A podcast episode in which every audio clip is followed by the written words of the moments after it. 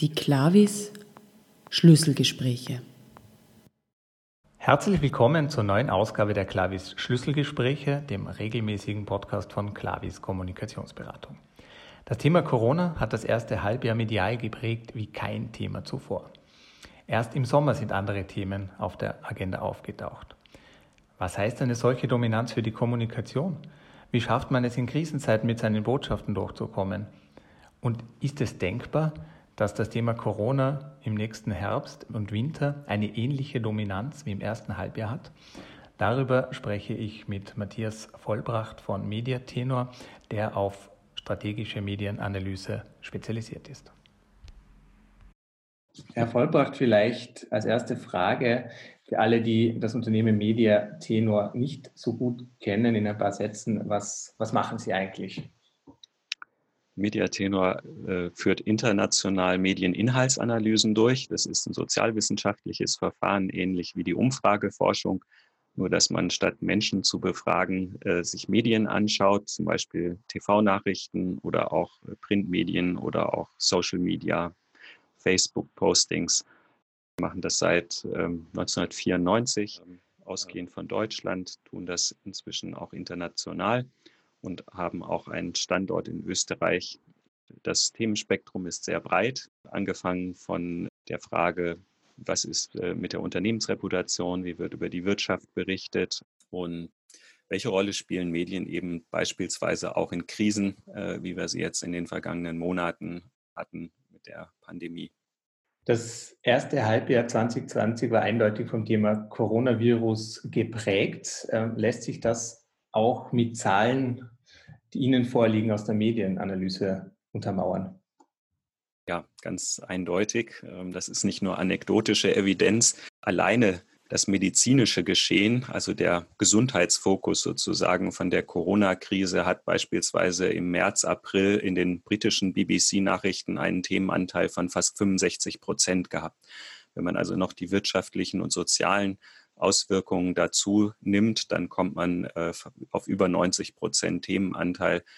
Ähm, das äh, ist ein ganz, ganz starker Fokus. In anderen Ländern war das äh, nicht so extrem, aber trotzdem noch so, dass in der Regel mehr als die Hälfte der Nachrichten sich alleine auf den Gesundheitsfokus von Corona bezogen haben. Und hinzu kamen dann jeweils noch die sozialen und äh, wirtschaftlichen Auswirkungen.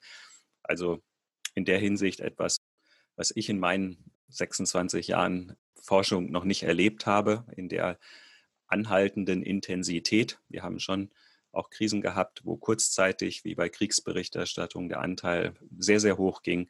Aber wir haben das noch nicht auf Monate gehabt. Es gab ja dann äh, kurz vor dem Sommer in vielen Ländern Lockerungen, in Österreich genauso wie in Deutschland. Äh, welche Auswirkungen hatte denn das auf die Themenkarriere von Corona? Können sich mittlerweile auch wieder andere Themen durchsetzen? Ja, das ist so. Ähm, und auch die Corona- Berichterstattung selbst, die Corona-Krise hat eben nicht nur eine Facette, also die gesundheitliche oder medizinische Facette, sondern eben auch eine Reihe von anderen Aspekten.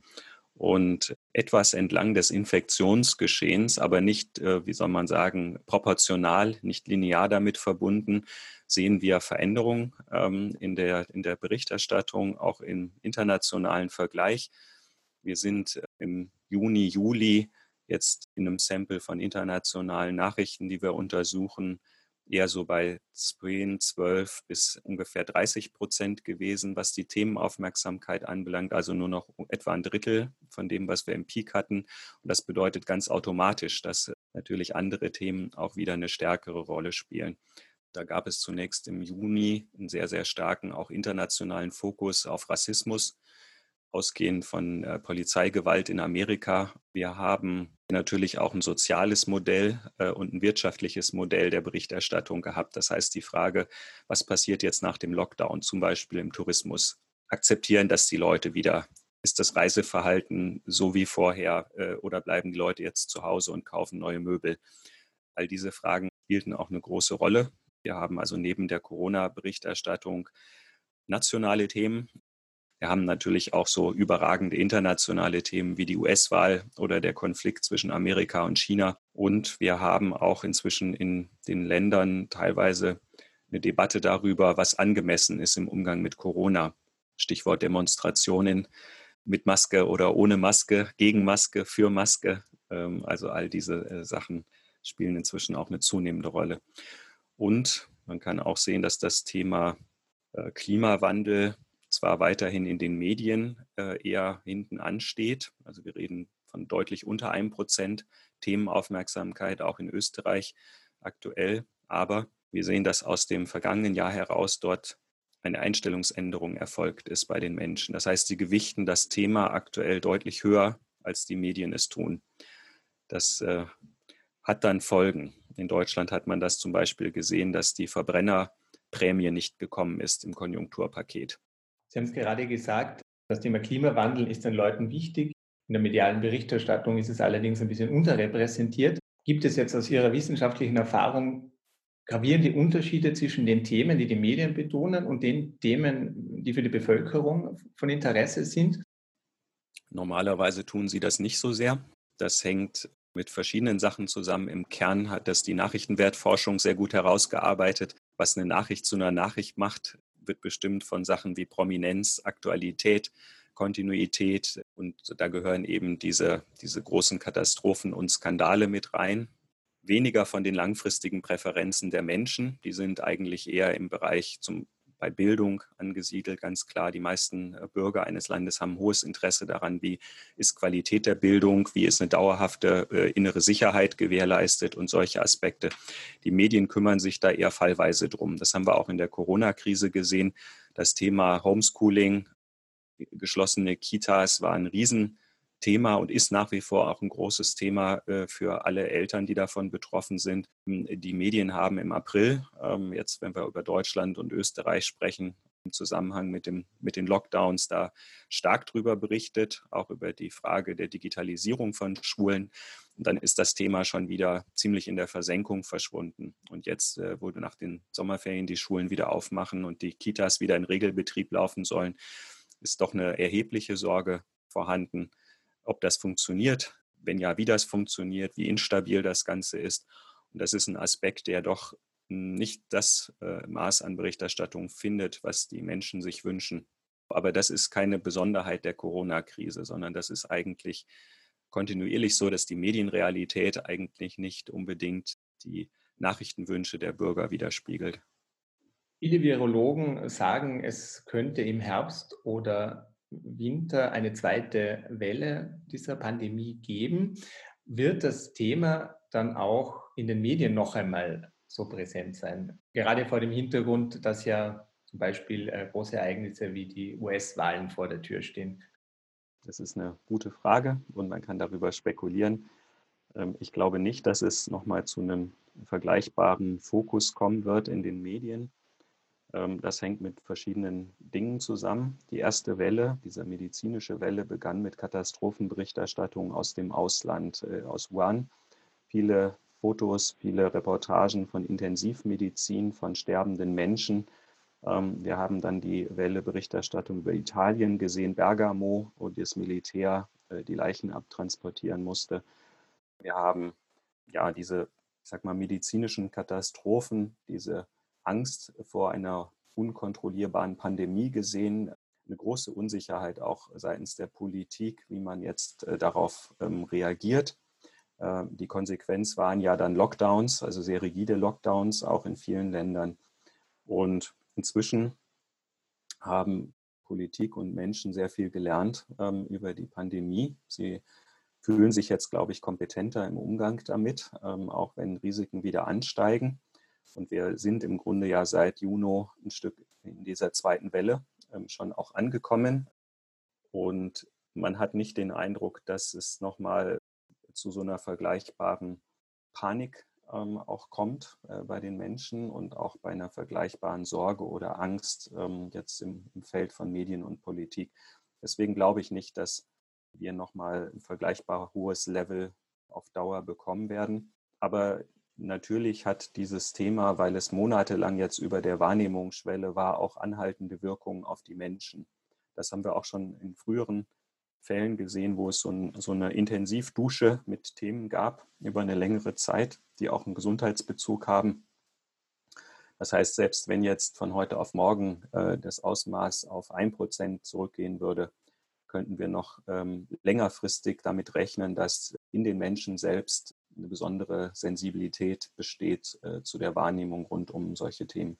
Noch eine letzte Frage zum Thema Unternehmenskommunikation. Wenn ein Thema wie das Coronavirus so präsent ist, besteht da aus Ihrer Sicht die Gefahr, dass Unternehmen andere Themen übersehen? Ja, die Gefahr besteht gleich in vielfacher Hinsicht. Also Corona hat auch für viele Unternehmen große Unsicherheit mitgebracht und in Situationen großer Unsicherheit funktionieren eingespielte Konzepte manchmal nicht oder die Menschen ähm, sind sich unsicher, wie sie darauf reagieren sollen. Und da gibt es sehr unterschiedliche Beispiele. Nehmen wir mal die Fleischerei, die Landwirtschaft. Ähm, in der Vergangenheit war das so, dass im Grunde die Betriebsgesundheit ein internes Thema der Unternehmen war. Und da hat in der Regel die Öffentlichkeit nichts von erfahren. Äh, die Corona-Pandemie hat das geändert. Äh, die Betriebsgesundheit ist jetzt ein Thema der öffentlichen Diskussion und der öffentlichen Berichterstattung und auch, wo Unternehmer nach ihrer Verantwortung gefragt und beurteilt werden und auch teilweise mit ganz anderen Maßstäben, als sie sich selbst beurteilen. Es besteht die Gefahr, dass ähm, Unternehmen jetzt sagen, das mit Klimawandel war nur äh, opportunistisch. Es gibt eigentlich nicht eine echte Notwendigkeit der Umstellung des Geschäftsbetriebs und auch der Kommunikation dazu. Das war auch in früheren Phasen so, dass man also Klimaschutz, Umweltschutz als nice to have betrachtet hat. Es ist, äh, glaube ich, naiv davon auszugehen, dass, dass man das zurückspielen kann und dass man sich jetzt quasi auf Kosten von Klima- und Umweltschutz sanieren kann. Ein drittes Risiko glaube ich, ist, dass Unternehmen Prognosen verweigern. Ähm, Prognosen sind für alle Stakeholder von Unternehmen extrem wichtig. Und wir sind nach wie vor in einem Umfeld, wo viele Unternehmen auch jetzt, wo acht Monate des Jahres rum sind, einen, einen Jahresausblick verweigern. Und das halte ich für ein sehr großes Reputationsrisiko. Ähm, bedingte Prognosen zu geben, also Szenarioprognosen zu geben, ist das Mindeste, äh, was jetzt auch zunehmend von den Stakeholdern erwartet wird. Äh, denn Menschen versuchen sich jetzt auch einen Reim zu machen, wie es post-Corona weitergeht. Mit Blick auf ihre Arbeitsplätze äh, als Konsumenten, mit Blick auf die Einkommen, mit denen sie rechnen können. Grundsätzlich hat Corona gezeigt, dass Unternehmen eben auch schnell in öffentliches Interesse kommen können mit Themen, die sie bis jetzt als privat betrachteten. Ich erinnere mal an diese Diskussion über Mietzahlungen bei äh, Adidas und Deichmann, eigentlich ein ureigenes Thema der, der B2B-Geschäftsbeziehungen, was aber dann auf einmal auch ein sehr hohes öffentliches Interesse bekommen hat. Also es geht auch um die Angemessenheit von Verhalten. Das haben Unternehmen auch noch nicht immer auf dem Schirm. Die Unternehmenskommunikation, aber auch die politische Kommunikation setzt ja in Nicht-Krisenzeiten sehr auf Agenda-Setting. Das heißt, will eigene Themen durchbringen. Wenn Sie jetzt Ihre Analysen anschauen, ist es in so einer Krise, wie wir sie jetzt erlebt haben, überhaupt noch möglich, mit einem eigenen Thema auf die Agenda zu kommen? Das hängt ein bisschen vom Thema ab, aber es ist etwas schwieriger als vorher. Das ist äh, quasi schon mal ein rein statistisches Problem. Wenn 90 Prozent der Themen absorbiert sind äh, für Gesundheit, dann bleibt nicht mehr viel Aufmerksamkeit der Medien übrig für andere Themen. Und selbst wenn dieser Fokus wieder auf 20 Prozent zurückgegangen ist, ähm, äh, fehlen immer noch ein erhebliches Ausmaß dann an zeitlichen Ressourcen, an Aufmerksamkeitsressourcen bei den Medien, die sonst schon mal gerne auch genutzt werden, um zum Beispiel ein innovatives Thema von einem Unternehmen aufzugreifen. Unternehmen sind trotzdem nicht hilflos, sondern äh, es geht dann eher in der Kommunikation darum, ähm, einen Bezug zu dem Thema herzustellen, was gerade alle interessiert. Wenn wir an Innovationen denken, die fallen gerne mal runter. Ähm, wenn, wenn solche Krisenzeiten da sind, sinkt also normalerweise der Anteil der Innovationsberichterstattung stark ab. Wenn es aber jetzt gelingt, einen Bezug herzustellen ja, zu den positiven wirtschaftlichen Wirkungen, beispielsweise auf Arbeitsplätze oder Investitionen, die damit verbunden sein können, wenn die Innovation erfolgreich ist, dann ist es trotzdem möglich, auch dafür eine Aufmerksamkeit zu erzielen. Matthias Vollbracht, herzlichen Dank für Ihre Einschätzungen und das Gespräch mit den Clavis Schlüsselgesprächen. Wir schauen auf jeden Fall gespannt in den Herbst und Winter 2020 ähm, und auf die Themen, die da auf uns zukommen.